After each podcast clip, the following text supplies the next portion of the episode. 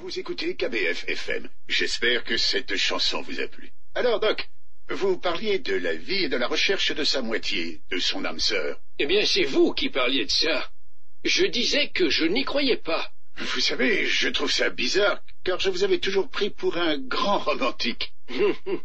vous n'avez pas tort, Pat. Mais je crois que l'amour se trouve là où on le cherche, et il faut chercher un sacré moment pour le trouver. Mais l'idée selon laquelle il existe quelque part un être qui nous est destiné, et que si on loupe le coche, c'est terminé et on reste à jamais incomplet, avouez que c'est déprimant. Je dirais même puéril, non? Il n'y a pas qu'un poisson dans l'océan.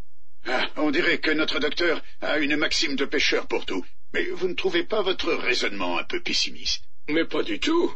Je dis juste que la chance qu'on a de trouver cette relation si particulière ne se limite pas seulement à un coup du sort.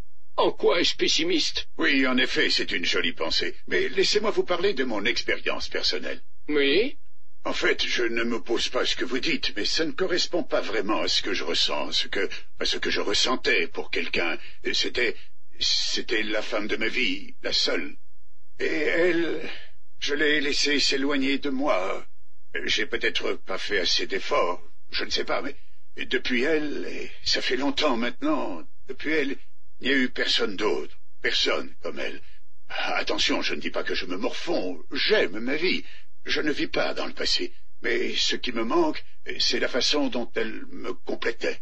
Le cœur a ses raisons, Pat. Désolé, les amis, j'ai eu quelques émotions fortes la nuit dernière, et disons que ça m'a un peu chamboulé.